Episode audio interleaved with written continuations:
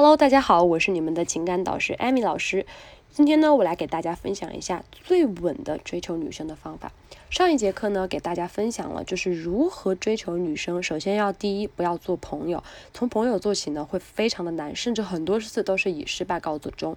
那么我们究竟该怎么追求女生呢？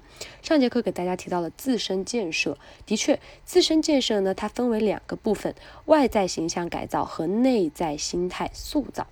外在形象呢，是改变你的穿搭、发型、肢体语言、言谈举止以及你的一个个人态度问题。第一印象非常重要，这关系到女生想不想认识你，想不想了解你，想不想看你表现。如果她不想，那你几乎没有表现的机会，你想要追求她就很困难。男生要多注意自己的外表，要让人从头到脚一看就很舒服，最起码不能讨厌你，觉得你脏。就算你的工作压力大，你平时可以随便一点，可是出门你要跟妹子见面的时候，一定要打扮好，要干净，要整洁。衣服搭配上，我们要注意上衣和裤子不要撞色。如果实在不会搭配的呢，可以买的时候买整套穿，或是请朋友帮你搭配一下，不需要打扮的特别帅气，可是也不要出现搭配雷区。在头发的问题上，我们可以尽量找一个好一点的理发店，根据自己的脸型、五官来设计一下，勤洗头，不要就是弄得自己脏兮兮的出去。都说男生喜欢漂亮妹子，其实女生也是喜欢帅气的男生的。好看的皮囊千篇一律，有趣的灵魂万里挑一。相信这句话大家已经听腻了吧？其实现实呢，任何人都是先被好看的外在吸引，再去看你内在和你的灵魂。内在的心态塑造上，我们不要把女生放在神坛上，她也是普通人，除了长得好看一些，平常也会和你做一样的事，为了生活付出同样的努力。他们也会有内心脆弱的地方，尽管他们表面装起来好像无懈可击的样子。所以啊，稀缺心态的一个坏处就是说，会让视野变得狭窄，降低我们的洞察力，缺乏前瞻性，会忽略其他有重要的价值因素。我们对待女生的时候，没有这样一个发掘性，见树不见林，造成注意力变宽，然后。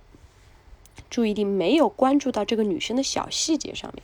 第二点是人缺乏计划性，急于求成，慌于在忙乱中做出错误的决定，会让女生觉得你是一个非常忙乱、非常没有一个嗯就是规划性的一个人。这样子的话也会让女生觉得不好。所以啊，在自我建设上面的时候，我们要换一下角度想一想，把自己变成一个富有的人，我在给女生给予一些价值。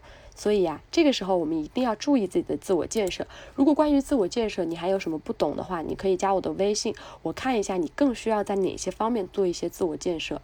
我的微信号是八三三三六五零零。接下来我来跟大家讲一下追女生的过程当中的一个互相吸引。当你已经把外在形象建设、内在心态做好了之后，我们还需要将自身的价值进行一个展现。比如说你的形象、你的生活质量、你的气质、你的社交能力、你的决断力、你的情绪价值，还有你对一些事情自己的看法，这些都属于一个自心自自身的价值的一个传递，也是能够吸引到女生的一些部分。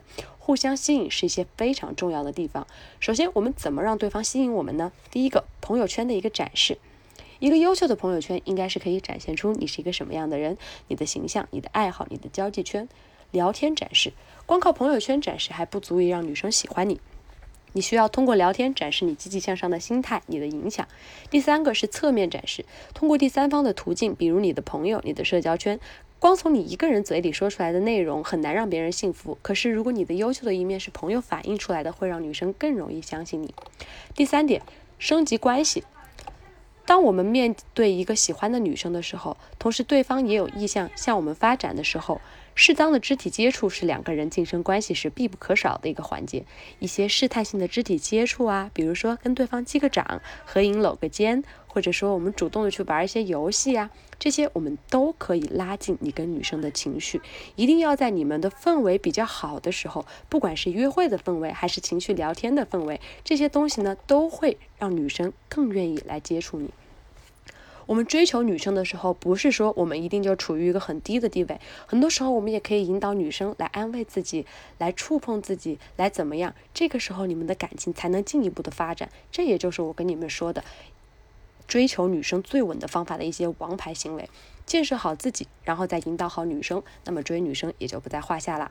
好了，今天呢我们就分享到这里。如果你在女追求女生的分手挽回有一类的问题，都可以来加一下我的微信，我的微信号是八三三三六五零零。